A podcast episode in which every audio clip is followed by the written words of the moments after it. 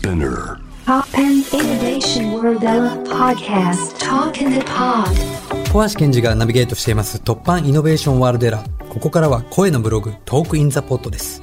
今回お話しするのは自然に触れた物語についてです。と言いましてもですね、まあ自分事なんですけど、年末年始冒頭にもお伝えした通り、まあ家族とね、結構いろいろな自然に出向いてったんですけど、やっぱそういう自然に触れた世界でやっぱりいろいろな気づきがありました。で、特にまあ本当に大きかったのが、子供ですよね。子供がやっぱりこの大自然の中で、羽ばたいて遊ぶ中で、どんどんどんどんね、成長が見えてくるんですよね。なんかすごくしっかりしていくというか、なんか僕らがいくら都会にいる中で、いろんな物事を教えても変わらないことが、大自然の中に行くと、こう野生的な感でどんどん変わっていく。で、これは僕自身の中でも結構あって、まあ冒頭にも言ったんですけど、あの、うちの息子をスキー教室に入れたんですよね。で今までかれこれ、2、3回ぐらいしかやったことなくて、完全にこう、誰かがサポートしてないと、滑れなかったのが、た2回、1回2時間ですよ。4時間やっただけで、もう気づいたら、もう僕らよりも先にぐんぐん行くぐらい成長してるわけですよ。で、僕もね、その時に、あの、息子がスキーで、僕自身もスキーで追いかけたんですけど、普段スノボーだった僕が、スキーでって、めちゃくちゃ怖いじゃないですか。慣れてないのに。でも、ここでまたね、動物的感が動く、感というか動物的に野生的に動くのは、やっぱ子供を守ろうとか子供を見守ろうと思うと、今までだったらビクビクして動いてたものが、そこで野生的にうわってね、子供のこのスピードに追いつこうとするんですよ。そうしていくうちにね、僕も実は上手くなっちゃったりとかしていて、なんかこう野生の中でね、こう追いかけっことかしていると、なんだろう、こう人間の身体性とか、内面も外側も多分一気に拡張するんじゃないのかなって。そういうね、すごいね、なんか体験をさせてもらいましたね。で、まあそうやって自然の中に行ったことだけじゃなくて、結構、あの、自然の神秘に触れるみたいな、なんかこう、映画も時間があったんで、見させてもらったんですけど、その中で、あの、ネットフリックスなんですけど、また、実は結構面白い映画に会いまして、オクトパスの神秘、海の賢者は語るっていうね、タコとコミュニケーションを取った人の物語があったんですよ。これだけ聞くと、え、なんぞやって思うじゃないですか。でもね、すごく素晴らしくて、まあもともと、この方は、まあ日、普通に僕らと同じですけど、日常ものすごく働いて忙しくて、すごくストレスフルな生活を送ってたんですね。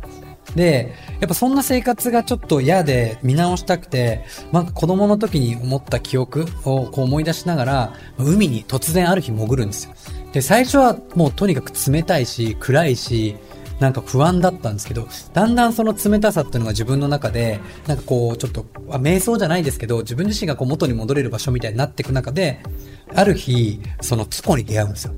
で、最初タコは、もちろんですけど人間が寄ると、ピュッていなくなるんですけど、なんかある日突然思ったのは、そのタコにもう一回次の日も会ってみようとしたんですね。そうやって何日かこう通っていくうちに、だんだん、このタコって昨日のタコだよな。で、あ、このタコって確かに3日前もいたタコだよなって、だんだんコンタクトしていくうちに、タコがだんだん人間に慣れ始めてきて、最初は逃げていたのに、だんだんこう、ちょこっと最初はこう、目を合わせるようになって、で、次第には、タコの自分がいるようなタコ壺とかに案内してくれるようになってくるんですよね。で、そうやってコンタクトしていくうちに、まあ、ある日、なんかこう、自分の場所を、陣地にこう呼んでもらうときに、その人がカメラを落としちゃったことによって、しばらく攻撃されたと思って、またいなくなっちゃったんですよ。で、また、何度も何度も悔しくて、こう会いに行くんですけど、そうしたら、少しずつ少しずつ、この人は本当にいい人なんじゃないかっていうふうにタコも理解してくれて、次第にはですよ、タコが自分の体にまとわりついていくっていう行為、本当にタコと人間っていうのが、こうコミュニケーションを得ていく、心が本当にあるんだなーっていうのを、まざまざと感じていくんです。だから、今まで僕らっていうのは、こう、タコとか魚とかっていうのって、なんかちょっとコミュニケーション取るっていう動物とかとしては別のものと、魚としてはどう、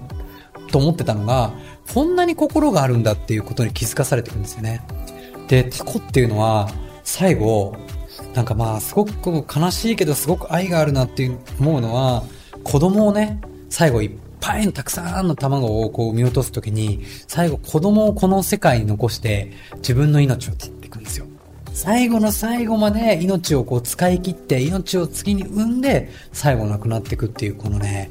なんともこのタコのこのタコと人間の神秘っていうのをね、この旅をしながらすごく感じましたね。あと最後に、昨年もね、あのゲストに出てもらった、サヌセカンドホームっていう、月5.5万円で都市から2万、都市から2時間から3時間離れたところに、セカンドホーム、もう一つの家を持つみたいなサブスクリプションサービスがついに始まりまして、僕も実はあ先日、あの白川湖に体験しに行ったんですけど、これがまたね、ほんと素晴らしくてですね、なんか、本当にこの白樺湖の目の前に、凛と立ってるんですけど、本当に木材のセンスも含めてなんですけど、一つ一つがそんなにゴージャスじゃないんですけど、めちゃめちゃ温かみがある。なんかサービス一つ、置いてあるもの一つ、なんかこう支払いに関しても、なんかこううまくペイペイも入れてたりとか、なんかいろんなところにね、音楽とか食とか、あとその周りにある体験とかに、ものすごい工夫が凝らしてあって、自然と遊ぶっていうこともさることながら、それを作ってる人たちの思いというものが、本当に一つ一つ伝わってきて、ああ、自然に触れ合うってことは、やっぱりこう自分自身の心を豊かにしていって、そして自分自身の心が豊かになると、他人をも思える心が育まれていくんだって。そういうなんかこのね、自然からいただく恩恵というか循環っていうのを感じさせてもらえる、そんなね、あの素敵な、もうセカンドホームでしたね。なんかこういうセカンドホームがもっとどんどんどんどん増えていけばいいなと思えたし、やっぱり僕らは、あの、都市というね、ものとか、こう人と触れ合うこの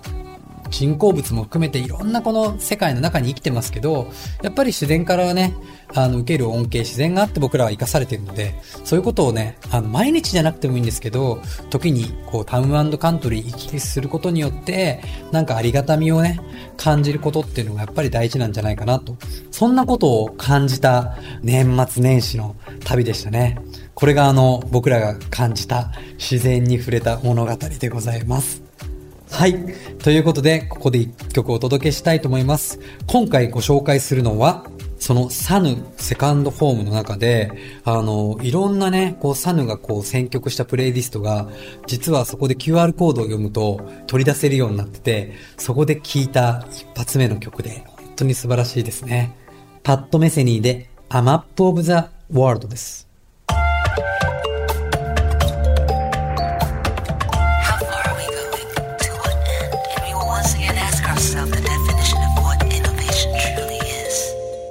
Listening to J-Wave Innovation World Era podcast.